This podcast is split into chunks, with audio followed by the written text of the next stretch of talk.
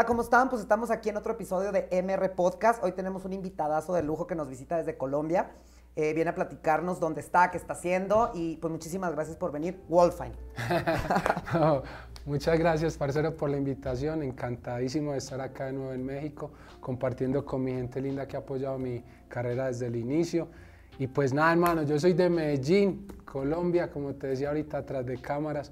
Soy un artista que empezó en el año 98 en la escena del hip hop en mi ciudad, formé parte de varias agrupaciones pioneras del género y pues con muchísimo éxito, gracias a Dios en esa época, cuando no existían las redes sociales, todo eso, sino que le tocaba a uno ir regalando CDs en las discotecas, era el trabajo más fuerte, pero es muy bonito, uno aprende de todo esto. Y gracias ahorita a todas estas redes sociales, a, a todo lo que lo que vemos ahorita, que el TikTok, que el Instagram. Ahorita es mucho más fácil eso. Y encantado hermano de estar aquí, de volver de nuevo a la música, porque después de todo esto de la pandemia que nos encerró obligatoriamente a todos, eh, yo me sentía como en una burbuja y quería salir de nuevo a hacer música. Se me dio otra vez la oportunidad y aquí estoy dándole música a la gente que lo que sé hacer yo. Claro, qué padre. Oye, das un punto porque mira, este podcast es un, un experimento. Entonces traemos gente para, no es propiamente una entrevista, pero sí me gusta llegar en la conversación a un punto clave que sirva como inspiración, ejemplo, digamos, me suena un poco este, chocante, pero sí a lo mejor que alguien que está en el camino se pueda inspirar de alguien que ya ha llegado hasta cierto punto, ¿no? De sus metas. Y me parece súper importante eso que acabas de decir. Me encanta por la brecha generacional el, el, trabajo que se hacía, el pagar el precio, eso que dices tú de que no había TikTok. No. Bueno, no había ni WhatsApp, ni, celulares. No había ni plata para grabar una canción en un estudio, era bien difícil. Pero eso es lo bonito, yo creo que yo me he vuelto en, en, mi barrio, yo soy de un barrio de Medellín que se llama Manrique, un barrio que hace muchísimos años, gracias a Dios, ahorita no pasa nada, pero fue muy golpeado por la violencia. En ese entonces eh, los jóvenes no teníamos sino formas o, o, meternos en la violencia o la música, que para mí fue el, el camino, el mejor camino gracias a, toda la educación que me dieron mis padres.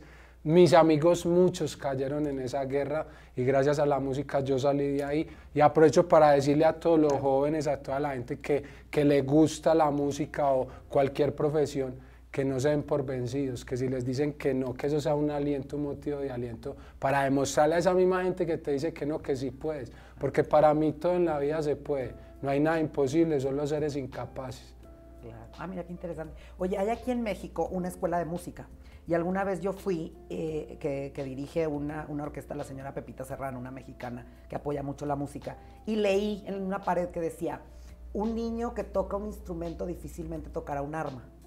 Entonces ahora que tú dices esto, digo, sin, sin criticar o, poner, darle mérito a uno y, y, este, y dependiendo de las circunstancias de cada quien, ¿qué crees tú ¿Qué fue el factor determinante que te llevó a tomar como esa decisión, o sea, el camino de tus sueños? Porque hay caminos más cortos y más fáciles. Claro, claro, no hay mucho, y es muchísimo más fácil el otro camino. Claro.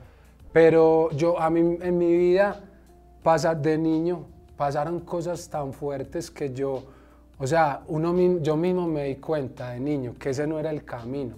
Porque es que el ver un, amigo tuyo con el que jugabas al balón en la calle, porque eso era lo que jugábamos, una pelota, y una pelota entretenía 20 niños. No existía la red, los celulares, ¿sí me entiendes? Era diferente. Y ver que ese amiguito, después de unos años, verlo muerto. O sea, eso es, eso es, eso es bien difícil. Y yo veía eso y, siendo un niño, nos tocaba ver esa cruda realidad. Y ahí estaban mis padres diciéndome, mira, ¿tú quieres terminar así o qué es lo que quieres? Solo con esa palabra, yo me acuerdo muy bien de eso, una imagen que se me viene a la cabeza que no es la mejor, pero el consejo sí fue el mejor. ¿Quieres terminar así o qué quieres con tu vida? En mi familia nunca me cerraron la puerta para yo salir a la calle. Fue entonces cuando por medio de la música, todo ese resentimiento que yo sentía, toda esa rabia contra esa gente que atacaba a los míos, vi una forma de expresar mi rabia. En el rap Anteriormente se utilizaba cantar con rabia sobre esos sentimientos, como, ay, ¿por qué nos están matando? ¿Por qué vienen de otras partes a darnos? ¿Sí me entienden? Esa era mi forma de expresión musicalmente hablando. A lo largo de mis años, yo he cambiado, así mismo como mi música. Lo que pasa es que yo escribo sobre lo que vivo. Entonces yo vivía esa, esa realidad, yo escribía sobre eso. Gracias a Dios ya no vivía eso, entonces empecé a conocer amigos, a ir a la discoteca, a rumbear, a conocer mujeres, a pasarla bien, escribí sobre eso. ahorita estoy en una época de mi vida donde todo es tranquilidad, donde quiero dar amor, donde quiero llevar bonitos mensajes, eh, por todo eso que he aprendido con mi experiencia como ser humano, porque antes de ser músico soy un ser humano común y corriente. Y, y eso es lo que escribo. Para mí la música es como el poeta, o sea, un músico es como el poeta, escribe lo que, lo que le viene a la cabeza, sus vivencias. Yo escribo mis vivencias y las vuelvo arte, las vuelvo música, las vuelvo canciones y yo creo que por eso la gente eh, adopta mis canciones de esa manera tan bonita. Bella, escápate conmigo, son cosas que me han pasado a mí y le pueden pasar a cualquier persona, te puede pasar a ti, le puede pasar a cualquiera. Yo creo que eso es lo bonito de la música, que tú te puedes expresar y yo, gracias a la música, ahorita estoy aquí parado vivo. Claro. Eh, y con mucho éxito, aparte. Gracias a Dios. ¿Verdad? sí, Oye, mira, eso es que dices es muy importante porque este, este programa es una conversación entre tú y yo, ¿no? como, como yo siempre digo, la gente que yo conozco, que me inspira, que le admiras, ¿no? Porque siempre yo, yo siempre tengo una frase que digo que el secreto está en, rodearte siempre de gente mejor que tú, ¿no? Que te aporte, que te divierta, ¿no? Había una actriz mexicana que decía que tendrías que evaluar siempre la conveniencia que te da la gente. Siempre estar por conveniencia con alguien. Sí. Que te hace ser mejor persona, que saca lo mejor de ti, que te impulsa, que te inspira, ¿me explico? Entonces, eso que acabas de decir es muy importante porque seguramente habrá muchos jóvenes que te siguen, ¿no? Sí. Algunos otros menos que nos ven. Sí. Pero eh, eso que acabas de decir tú, la libertad, yo me acuerdo mucho en mi casa que me decían, tú puedes ir a la fiesta, ¿a qué hora este regreso? Yo considero que a las 11 es muy buena hora. Y nos dejaban irnos. Entonces nosotros considerábamos que era eh, respetuoso regresar a las 11. ¿Sí me explico? Entonces como que jugabas con esa libertad y te va formando, pero siento que las circunstancias de cada quien, pues vas tomando decisiones, ¿no? Porque pues a ti te abrieron la puerta y podrías haber tomado el camino que querías. ¿Qué crees que fue para ti fundamental para tomar la responsabilidad de tu vida? Estás hablando yo creo que de una edad muy temprana, ¿no? En el que tuviste la diferencia del camino. No, es que te estaba hablando desde los 12 años, es que era un niño, la verdad, 12 años en esa época era un niño y ya me tocaba ver ese... O sea, yo maduré, mi experiencia fue tan rápida pero tan, tan sustanciosa me enseñó, me enseñó tanto porque fue como cuando estás viendo una película, no me acuerdo cómo se llama esa película, que se te vienen cosas a la cabeza muy rápidas. Que piensas que parecen otras vidas. Eso, y así. Y entonces tú solo tienes una oportunidad de tomar una decisión, esto o esto. Pero gracias a Dios yo tomé la mejor decisión. Yo dije, no, yo no voy a terminar, yo quiero vivir mucho tiempo y, quiero, y quiero darle muchas alegrías a mi familia. Y ahí fue cuando pasó todo eso, porque es que si habían amigos que decían, uy, sí, qué bacano, y sí, el, el, el, voltaje, la adrenalina que se siente ir a hacer cosas. Y yo no, yo más bien, yo más bien estoy... ¿Qué crees tú que haya sido lo que te dio sin que sea culpa de uno ni mérito de otro? Eh, algo determinante que, que, digo, ahora lo entiendo, un contexto familiar, la confianza, el querer estar ahí. ¿Qué, ¿Qué, te inspira a ti en, la vida? Que tengas recuerdo como de desde esa edad. ¿A mí qué me inspira? Me inspira, a mí, o sea, primero que todo, mis papás sí, sí, sí son la inspiración más grande para mí porque son trabajadores, pues mi mamá ya no está eh, lastimosamente, pero es una persona que trabajaba, o sea, se levantaba a las 3 de la mañana y se, o sea, no dormía, mejor dicho, es que dormía poco. Entonces, y ella siempre decía que, que todo se podía hacer. Ella no tenía par el desayuno, pero a, en la noche ya tenía pensado cómo levantarse temprano antes de que fuera la hora del desayuno para tener el desayuno ahí. Eso es, eso, es, eso es muy bonito y esas cosas me enseñaron a mí. ella me enseñó a trabajar, yo vendía con ella hot dogs, perros en, en un carrito de perros y yo me acuerdo que ella vendía eso para darnos el estudio a nosotros. Y yo aprendí, yo una vez cogí el carrito y yo me puse también a vender, o sea, me enseñó a que uno tenía que ser trabajador, o sea, los sueños se cumplen, pero no quedándote aquí. O sea, tienes que pararte, levantarte, moverte, trabajar por ellos. Esa es, es, como, como mi motivación y mi, mi, motivación más grande es que cuando la gente dice, no, no puedes, eso para mí es motivación. Cuando te dicen no puedes, no hay mayor motivación que cuando dudan de tu talento, cuando dudan de lo que tienes aquí. eso para mí sí ha sido la, mejor, la mayor motivación. O sea, para mí no existe en ese momento nada imposible. Es difícil, hay cosas más difíciles que otras, pero imposible no hay nada. nada. Me, me daba risa porque mi papá, ay, ¿qué es crisis? Y mi papá siempre decía, no hay crisis que le gane a ocho horas de trabajo. Y si es grande la crisis, aumenta las horas de trabajo. Es verdad, es verdad. Oye, y entonces hablando de este tema generacional, ¿qué diferencia crees tú que había antes en cuanto al aprendizaje personal? que no había TikTok, que no había redes, o sea, ese esfuerzo, porque ahora digo, como, siempre digo, que no es criticar, pero hablando del tema, ahora los talentos son emergentes de la noche a la mañana, o sea, tú te vuelves una estrella. Sí. Que, que yo siempre he dicho que llegar está muy fácil. El verdadero reto es, es perdurar, ¿no? O sea, trascender, quedarte ahí. Yo ahora comparto y conozco a grandes amigos que en una, en una brecha de poco tiempo pues han llegado a hacer cosas muy grandes y que yo los veo determinados con la sencillez, la humildad, las ganas de trabajar, todo lo que tú acabas de decir que es importante resaltar para los jóvenes que seguramente te siguen y que se inspiran. Cuando estás determinado a pagar el precio, que me gusta decir a mí, vas por tus sueños, ¿no? Entonces, ¿qué crees que haya de beneficio para el nuevo talento de ahora? o que luche en contra con este aprendizaje que uno tenía, como dices tú. Platícanos más bien de ti, ¿Cómo fue que decidiste empezar y eso de grabar un disco? O sea, platícanos esa, ¿cómo rompiste esa, esa limitante? Bueno, primero que qué bonito que tocaste ese tema del TikTok, o sea, y que no suene como que estoy atacando las redes sociales porque yo dependo de eso también, mi arte depende de eso. No, hay que, hay que ir con los tiempos. O sea, exacto, claro, porque uno no puede ir, yo, yo ahorita pues ya, ah, no, es que a mí casi no me gusta grabar historias y que parece no estar ahí detrás de un celular porque pierdo mi privacidad. Si no lo haces, estás. Aparte que cae más pronto un albador que un cojo, porque yo al inicio de la pandemia decía, yo prefiero tener COVID que TikTok. Y ya lo tienes. y venos aquí, ya sabes. o, esto de estar expuesto y que compartir el podcast. Eh, digo, esto para mí me gusta porque al final del día dije, ¿sabes qué? Ahora con lo de la pandemia, que yo empecé a buscar contenido y todo, dije, sí está padre, para quien lo quiera ver, compartir un poco de toda la gente que conozco, de, las, de lo que a mí me inspira, de lo que yo respeto, de lo que a mí me ha ayudado.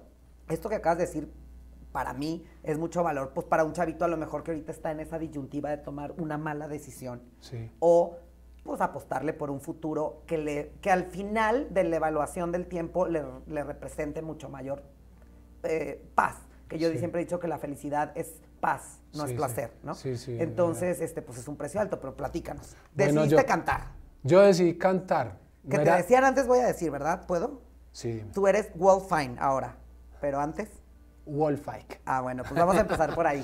bueno, antes en mi colegio, yo era de esos estudiantes que era muy, muy, muy académicamente, era muy bueno, me gustaba estudiar, me gustaba hacer las tareas, pero disciplinariamente yo creo que no era tan bueno. Pero yo creo que eso es lo bueno del colegio. O sea, lo bueno del colegio es usted pasar bueno, hacer sus travesuras, todo eso, ¿cierto? Entonces yo era muy peleador. Yo era de los que me gustaba o sea, ah, usted me está molestando a mí, ¿cómo así? ¿Por qué me va a molestar? Venga, a ver, usted me quiere molestar. Venga, vamos a darnos, vamos a darnos puños a, la salida del colegio. O sea, no sé si ahorita, porque yo, pues ya ahorita me dedico a la música, ya no estudio, pero no sé si todavía se ve eso, que, ah, que tienen una Yo creo que sí. Claro, que se ve.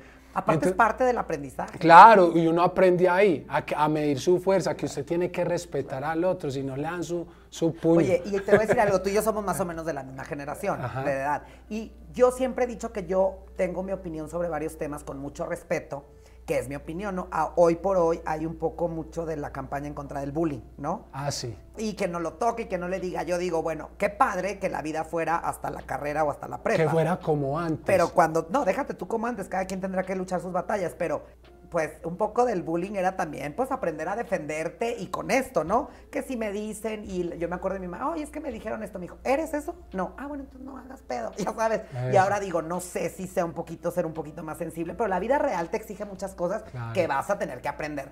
Te las diga tu compañero de primaria o no te lo diga, tú tienes que tener la inteligencia emocional de saber que no el que te está diciendo una cosa no es responsable de lo que tú sientas con lo que te está diciendo yo creo que la campaña debería ser más enfocada a eso, a que no exista. Oye, y entonces cuéntanos, a ver, cuando decides cantar, dedicarte a esto, ¿qué edad tenías? ¿Cuáles fueron tus primeros pasos? Eh, eh, platícanos en qué te equivocaste, qué logros tuviste, háblanos un poquito de tus inicios. Bueno, eso fue como en la época del colegio, yo creo que, que tenía por ahí alrededor de 15 años más o menos y, y ahí fue cuando me pusieron Wolfite por lo que te contaba de lo de las peleas y todo eso pero como esa es la época que uno quiere, ay, que, que esa niña tan bonita, que esa tan bonita, entonces yo le dije a mis amigos, no, no me sigan diciendo así porque las mujeres van a, creer que es que ellos son, se corren. Entonces ahí mismo, ah, no, entonces vamos a decir Wolfine. En esa época era que yo empecé como, como a hacer rap y empecé a formar, eh, eh, formé parte de la primera agrupación que se llamó Complot. Empezamos a hacer festivales así en el barrio, cosas que organizaba el gobierno. Y eh, era bien difícil grabar una canción, como te decía ahorita, detrás de cámara no teníamos dinero porque no trabajábamos. Entonces recuerdo muy bien que trabajé, mi primer trabajo fue como cotero, o sea, cargando cajas por allá en el centro, en un almacén, y, yo solo tenía la época de, de, las vacaciones para trabajar. Uno estudiaba todo el año en vacaciones, un, un trabajo temporal, recogí dinero todo el dinero que recogí en esas vacaciones lo guardé para grabar mi primer sencillo. Que eso me entregaron mi canción, yo grababa en, un sencillo, en un CD. Yo me sentía súper feliz, lo llevé a la emisora, por ahí lo ponían, en otro lado lo rechazaban. Eso fueron peleas, fueron cosas muy difíciles. Eh, bueno, eh, gracias a Dios llegó por ahí una lucecita entonces en un, en un, festival, después al Teatro Festival, después varios amigos de varios grupos formamos un, como, un, como un, grupo también, pero de varios géneros musicales, reggae, rap, eh, eh, eh, dancehall, también había gente que tocaba electrónica. Entonces yo he estado muy, muy revuelto de la música, ¿sí o qué? Luego llegó el reggaetón a, a, a Medellín y yo era muy, muy radical, porque el rap, los raperos muy radicales, solo rap, rap, nada de rap, solo la música. Eso también, cambiar de género está, no, no mucho lo hacen. No, es que es, bien difícil, pero ¿sabes qué? Yo creo que eso es madurez. Cuando tú maduras musicalmente, sabes que si, tú eres rapero, te vale un bledo si este canta metal o si este hace... No, tú haces lo tuyo y ya. Eso lo aprendí yo al pasar de los años. Entonces cuando llegan amigos boricuas empezaron a ir a Medellín, Alberto Style, Nicky Jam, eh, Jay Álvarez, Montana de Production, Chris Jedi, que fueron amigos míos personales antes de que, de que empezaran a surgir. Y yo me volví amigo de ellos, no por la música, sino que había empatía, nos reíamos mucho, íbamos a fiestas, yo era muy rumbero, yo desde, desde el miércoles salía y regresaba el lunes en la noche, una rumba total. Pero eso me sirvió porque yo también conocí artistas. Ellos me empezaron a decir, Wolf, métete al reggaetón. No, es que yo que voy a hacer reggaetón. No, a mí no me gusta el reggaetón. Yo soy rap, rap, rap. Y me hicieron una, me hicieron una jugada, me acuerdo muy bien, en un hotel donde estaba Nicky, donde estaba Alberto, donde estaba Montana. Hicimos una canción, pero la canción tenía un ritmo que era un dancehall, era más pesado. Y yo canté encima de esa canción. Y te la cambiaron y me la cambiaron a reggaetón. Cuando yo volví. mucho que agradecerles. no, sí, claro. ¿Y sabes qué pasó con esa canción? Lo, lo, bonito de la historia es que cuando yo escucho la canción, yo dije, no, hey, ¿cómo, no, ¿cómo ah. me ponen a cantar reggaetón? Oiga, respéteme. Que... Y me dice, me acuerdo muy bien, me dicen, me dicen mis amigos Alberto, eh, Nicky, Jay, están ahí. Me dice, mira, Wolf, vamos a hacer algo. Coge esa canción y empieza a, dar en las discotecas y llévala a la emisora. Si esa canción gusta, Tú tienes que seguir por ese camino porque tú tienes talento para hacer eso, comercial también. Hazlo, hazlo underground, pero no es de hacerlo comercial, que es lo que te puede dar dinero, trabajo. Lo hice. y con tan buena suerte de que esa canción, que me acuerdo que se llama Si te toca, es una canción que es un éxito, se volvió un éxito en Medellín. De un momento a otro era la canción número uno en las discotecas. Y yo feliz, yo no lo podía creer. Y ellos me decían, viste, tienes que abrirte a veces, tienes que abrir la mente, no seas radical, tan, tan, tan. Después de ahí llegó Escápate conmigo, que se convirtió también en un éxito. Fue, fue, eh, hasta ahorita tiene el récord de la canción número uno en Colombia con más semanas, como 28 semanas en el top número uno de todo tipo de música, por encima del vallenato, de todo eso. Y esa canción me dio a conocer en muchos países sin existir TikTok, Instagram, YouTube, nada. O sea, eh, se fue así natural. Como pasaba antes. Como pasaba antes. Donde existieran las redes hubiera sido otra historia. Bueno, y de ahí seguí trabajando, remando, remando, remando. Más emocionado, obviamente. Más emocionado, claro. Pero yo tuve una pausa musical. yo saqué Escápate conmigo y esto de la música, o sea, yo creo que las carreras, uno es ser humano y uno a veces tiene sus momentos en que dice, yo a veces, hubo un momento en la vida en que yo dije, no, yo no voy a hacer más música, me siento, no, me siento decepcionado por muchas cosas que pasan alrededor. O sea, la música no es solo cantar, tienen muchas, o sea, hay muchas cosas detrás que me decepcionaron y yo decía, no, yo no voy a, a, seguir haciendo música y yo hasta llorar, yo, pero ¿qué pasa? ¿Por qué me siento así? Pero ¿sabes qué me alentaba a mí? Cuando iba a comprar a una tienda una leche y un pan y se me arrimaba un niño o una niña a decirme, oye, tú eres Wolfine, dame una foto y ¿por qué no volviste a cantar? Tu, tu, música me encanta. Yo volví a la casa y otra vez, vamos para el estudio.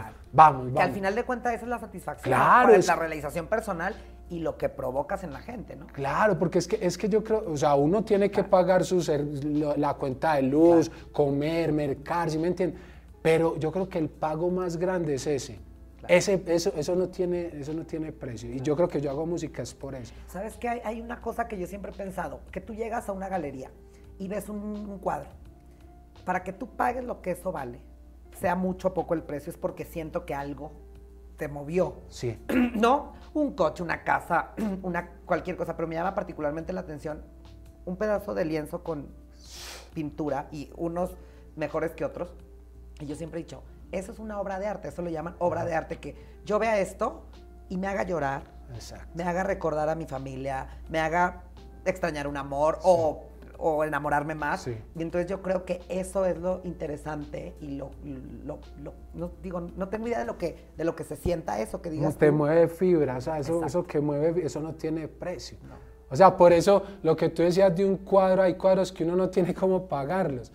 ¿Pero por qué? Porque cuántas fibras, a cuánta gente no le mueve. Hay cuadros, déjate tú que no tengas para pagarlos que los vas a ver que viajas. Exacto. ¿no? En, casos de muchas obras famosas que vas y lo ves y que te quedas horas extasiado viendo un pedazo de tela con una imagen.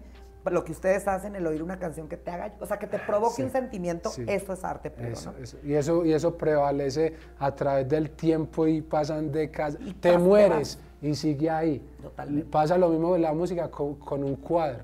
El artista se muere y ahí va a seguir causando esos mismos sentimientos. Eso es lo bonito. Y yo, yo, bueno, entonces te sigo contando.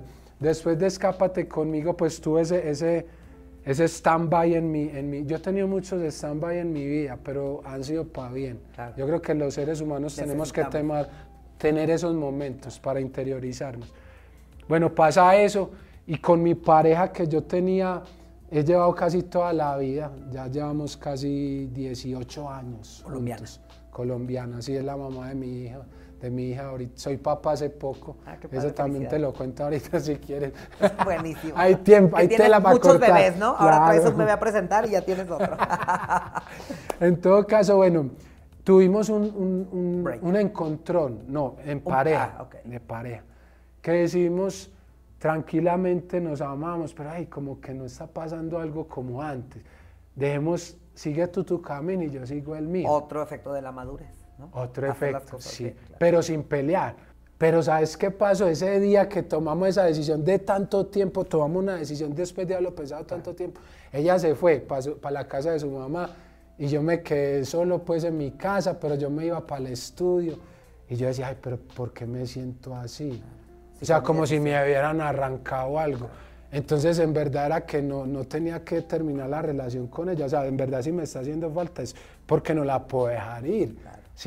Y me fui para el estudio a contar, a, no, a contar, no, me acuerdo que llegué al estudio, ay, vamos a hacer música, ay, yo feliz porque estaba soltero, tal, que hice como dos o tres canciones eh, de fiesta y eso, pero en un momento llegué y empecé a escribir, y empecé a escribir, yo, ah, tan, tan, y estaba con unos amigos ahí, y, empecé, y me salió esa canción. O sea, yo escribí la canción encima de un ritmo. Un ritmo es un, un círculo armónico que se repite. Pa. Y empecé a escribir, a escribir, a escribir, y escribí exactamente como lo que me pasó. Lo que me pasó con ella. Claro, la historia. O sea, me salió como cuando escribes una nota en un, en un diario, así. Pa, y al final de cuentas, creo que ese sentimiento es lo que transmite. Claro, porque cuando yo lo canté, me acuerdo que lo canté en el micrófono y yo se, sentía como que estaba triste, como que, que... Y eso yo creo que es el éxito de la canción, yo creo que sí. En todo caso no nos aguantamos. Ella con las amigas me decía, no, ¿usted qué le hizo Ale? ¿Por qué la dejó? que, que yo no sé qué. Y sabiendo que las amigas a veces se hacen al lado de, de, la... No, déjalo. Bueno, es que también es eso, cuando te ven tan... Tan mal. Tan mal o, o, razón, las buenas amigas como tus buenos amigos que te hicieron la trampa de grabarte y mira dónde estás. Sí. Igual ellas que casi que ellas fueron a interceder en vez de echarle más leña al fuego, que muchas veces pasa. porque seguro la sintieron también mal, también la vieron mal. Y yo, yo, yo la verdad, yo sí no, yo, yo era tratando como, bueno, porque un clavo saca otro clavo, si será verdad eso, yo pensando en mi cabeza. Pero mentira, yo veía otra mujer hermosa, pero yo decía, no, es que es que no me, o sea, es hermosa, pero no me, o sea, en un bar literal así tomándome una cerveza, viendo a ver si veía algo para despejar la mente, no, más pensaba en ella y yo dije, no, no, vamos allá, Ahí tienes ya tu brújula, claro. Sí, la verdad. Así pasó, esa es la historia de esa canción.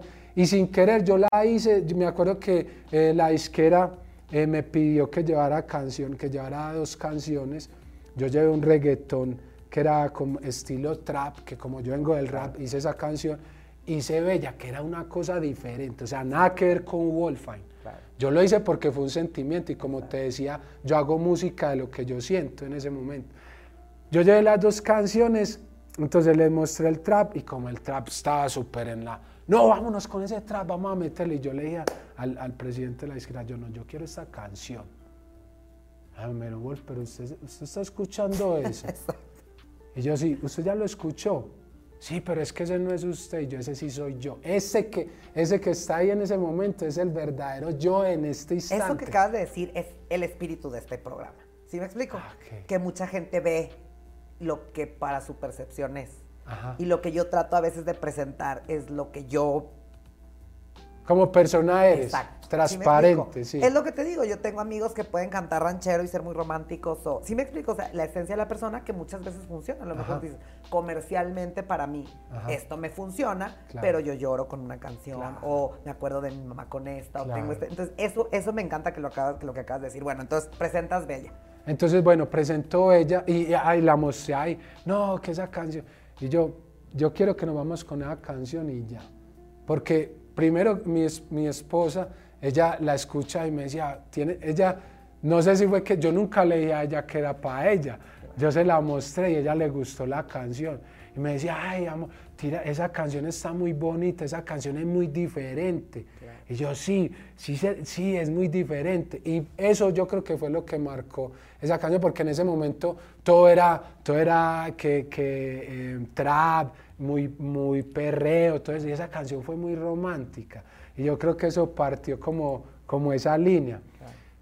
Y en un abrir y cerrar de ojos, sin yo darme cuenta, yo estuve, te lo voy a contar porque esto es abierto y soy un ser humano común y corriente, yo estaba muy mal, eh, eh, sentimentalmente. porque luego también eso es...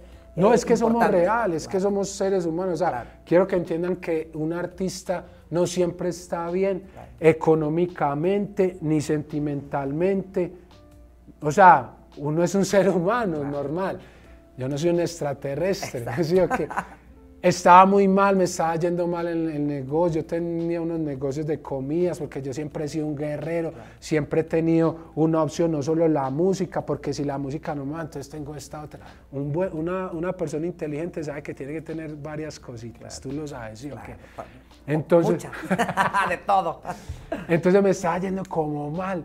Y recuerdo que, que por ahí me salió un show en Perú y yo me fui para Perú. Yo había, acabo de entregarle la canción a la disquera. Y dije, bueno, vamos con eso. Entonces yo me fui para Perú con mi esposa. Aparte eso me encanta también, déjame interrumpirte ahí, porque cuando uno piensa que ya es el límite, y como tú dijiste, yo me fui a esto y dejé como la semilla, ¿no? La canción. Eso.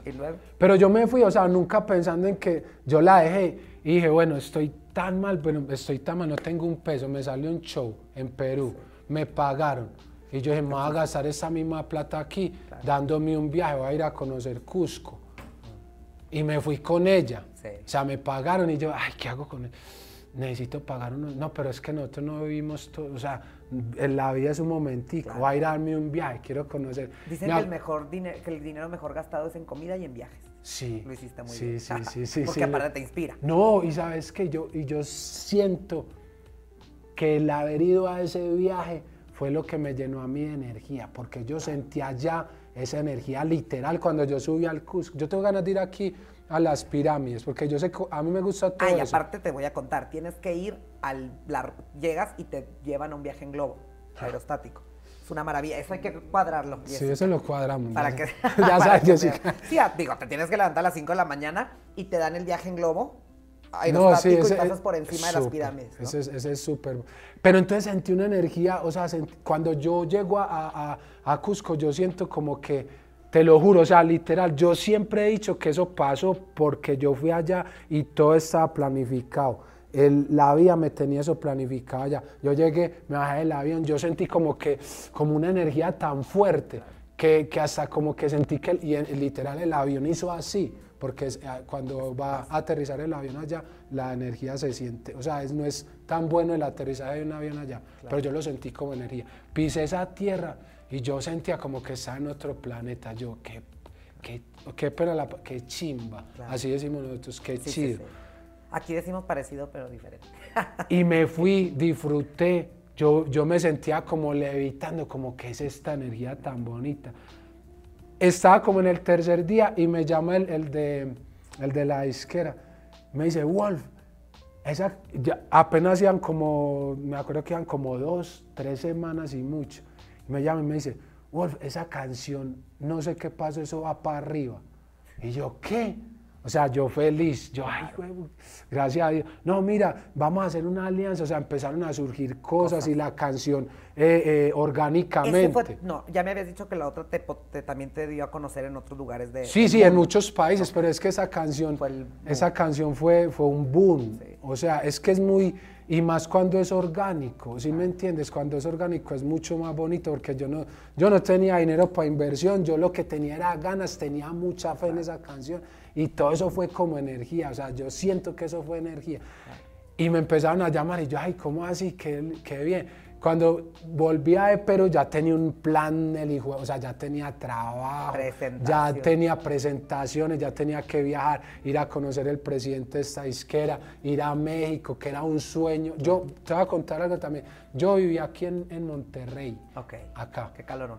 Y vine, vine a, México, a Monterrey, a trabajar en un restaurante para poder vivir, claro. porque no estaba bien y recuerdo que ese restaurante era de comida colombiana, entonces iba mucho colombiano que me conocía a mí como un artista exitoso, el de Escápate conmigo. Y me veían y me decían, ay, tú no eres Wolfgang. Y yo, sí, yo soy. Ay, ¿por qué estás trabajando aquí en un restaurante de mesero? Y yo, porque es mi trabajo, ahorita estoy trabajando.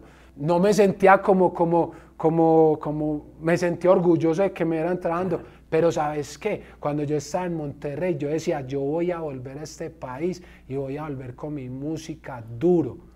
Y, y así fue, y así fue. Me fui y volví a México y cuando vine a México, me acuerdo que estuve en el estadio cantando en un, en un, en un show de una emisora que estaba llenísimo cantando mis canciones y todo el mundo los sueños se cumplen. No hay nada imposible. ¿Por qué? Porque me lo mentalicé, lo proyecté, lo vi y lo y trabajaste por eso. Y trabajé. Porque eso me encanta cuando platicamos de esto, porque mucha gente a veces, no, es que ya no salió, ya me regresé. Ya habías tenido un éxito. Y luego fuiste de mesero. Y eso es padrísimo que lo digas. Eso es, vea, sube y baja. Sí, pero tener la sensibilidad de decir, estabas ahí de mesero para. ¿Sí me explico? O sea, todo tiene que tener ese equilibrio. Me encanta que digas, bueno, y lo llega Bella. ¿Y cuánto tiempo pasó de ahí hasta el día de hoy, que luego nos vas a platicar. Ahora también me tienes que decir quién te inspiró la nueva. Ah, claro, claro, claro. que digo, supongo que es la misma situación, Sí, sí.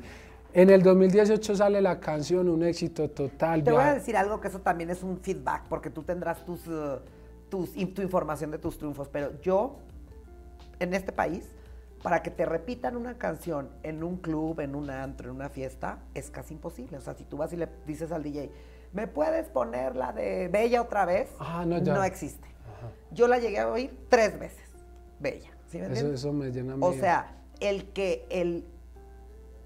Digo, no, sé si no esté permitido, pero tú no puedes llegar a un club, según lo que a mí me ha pasado en mi experiencia, a pedir dos veces la misma canción en un lugar. Al DJ te va a decir no. No, te dice, no, ya la puse. ¿No? Porque prostituyes un poco el playlist de, que tenemos. Tres veces.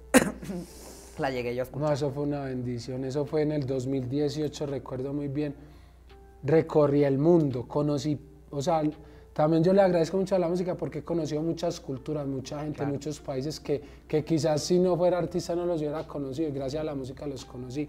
Y llegaba y todo el mundo me recibía y yo me sentía orgulloso porque para mí alguna experiencia, no la canción, una experiencia mía, tocar a fibras de la gente, me di cuenta que ser humano es, es lo que la gente va a ver de ti. Si tú eres un ser humano real, la gente te va a aceptar como eres. y como al final del día un, momento complicado en una vida de pareja que resultó. Claro, claro, yo sé. Pasó todo eso, viajé por todo el mundo, me, me, me, la viví, pero siempre con los pies en la tierra. Porque a mí ya me ha, pasado dos veces y con Bella tres veces, de que tú eres número uno. Te voy a decir la verdad abiertamente.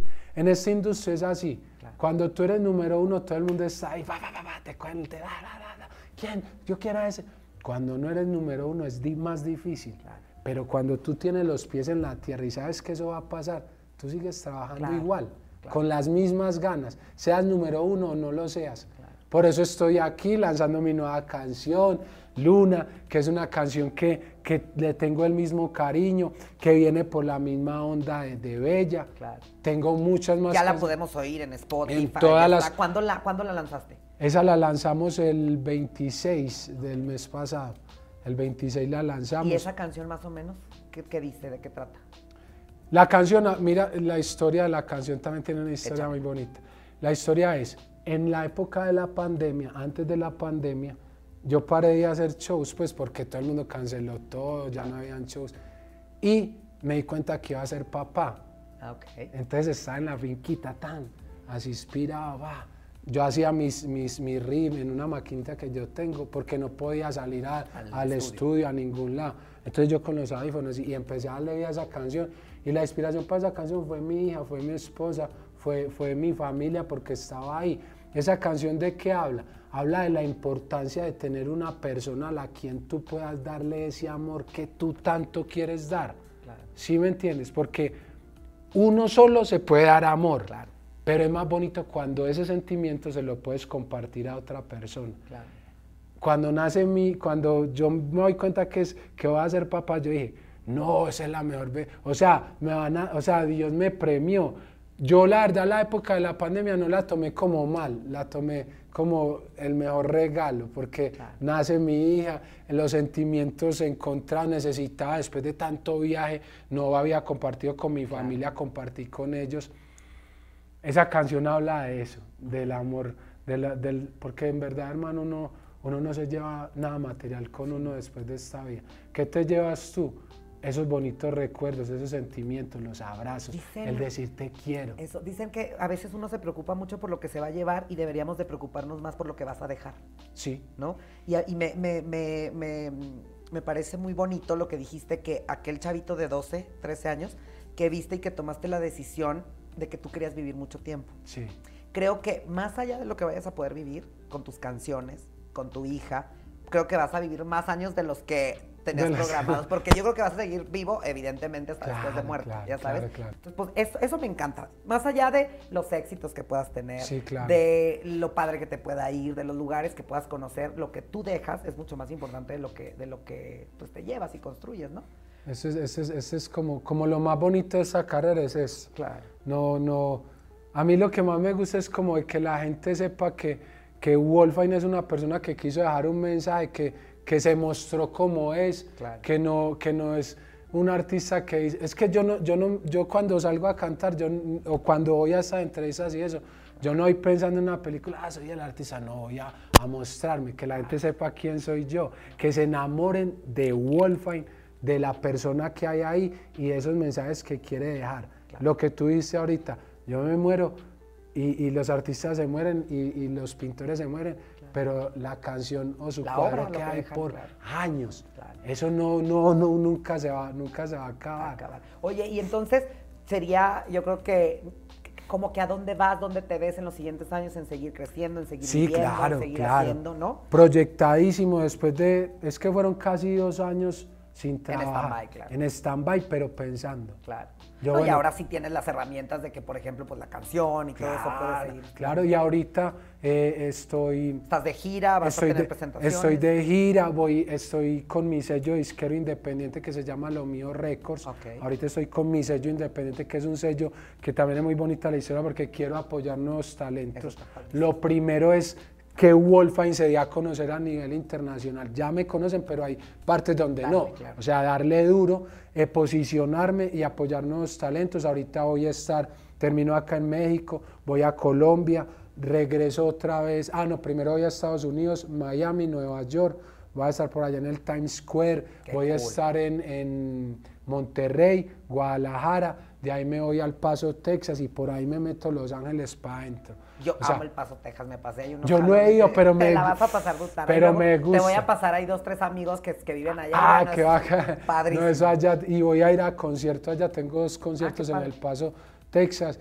Mis dos primeros conciertos, súper feliz de que, de que sean esa parte porque quiero mucho ir allá y, y se viene mucho trabajo. Yo, la verdad, tengo yo lo siento. Naciste para eso. No, y yo siento que, que, que, voy a tener mucho trabajo, primero porque tengo que hacerlo por mi familia, ahora tengo una hija y tengo que dar el doble. Para que todos escuchen Luna, que es la historia de su hijo. En todas las plataformas digitales Luna, pueden ver el video que es un, un video hermoso, la Ya está listo ahí también. Está en mi canal oficial de YouTube que es Wolfine.